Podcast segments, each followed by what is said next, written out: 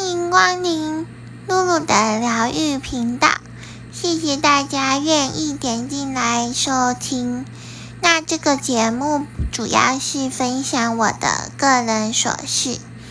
那今天呢是我的第一次分享，如果有需要改善的地方，可以在底下留言跟我说哦。今天来跟大家介绍一下我，我是一个进入社会一年的新鲜人，大家应该很惊讶吧？我不是小朋友哦。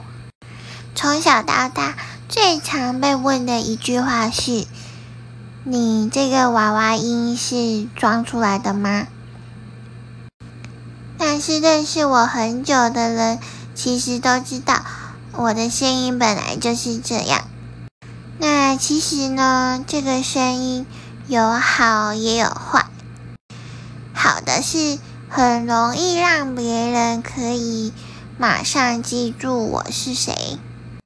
还有常常有人跟我说，听到我的声音会觉得很疗愈，不然就是很催眠。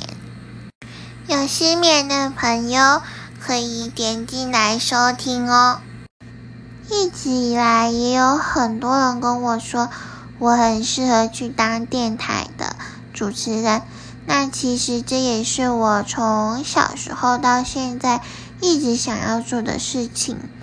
那就在这里完成我的一个小小梦想吧，当一次电台主持人的感觉。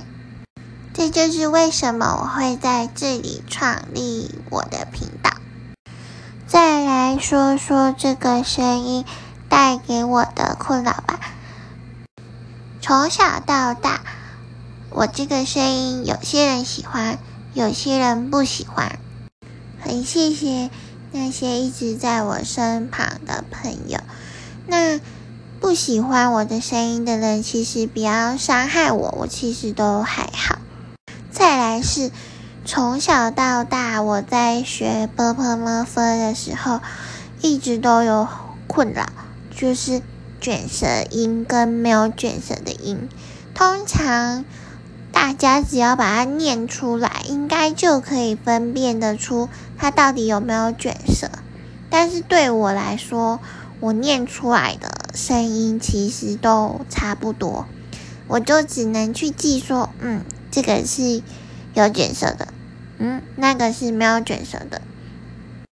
再来是因为这个声音的频率有点高，导致我在讲话的时候，通常要很用力的讲话，大家才可以听得很清楚。其实对我来说蛮吃力的。还有，你不能说别人坏话，因为。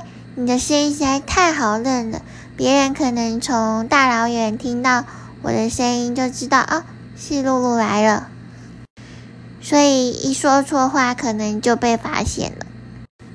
还有一件就是让我非常困扰的事情，每当我在路上跟别人说话的时候，就会有身旁的人突然转头过来，然后看到底是谁讲。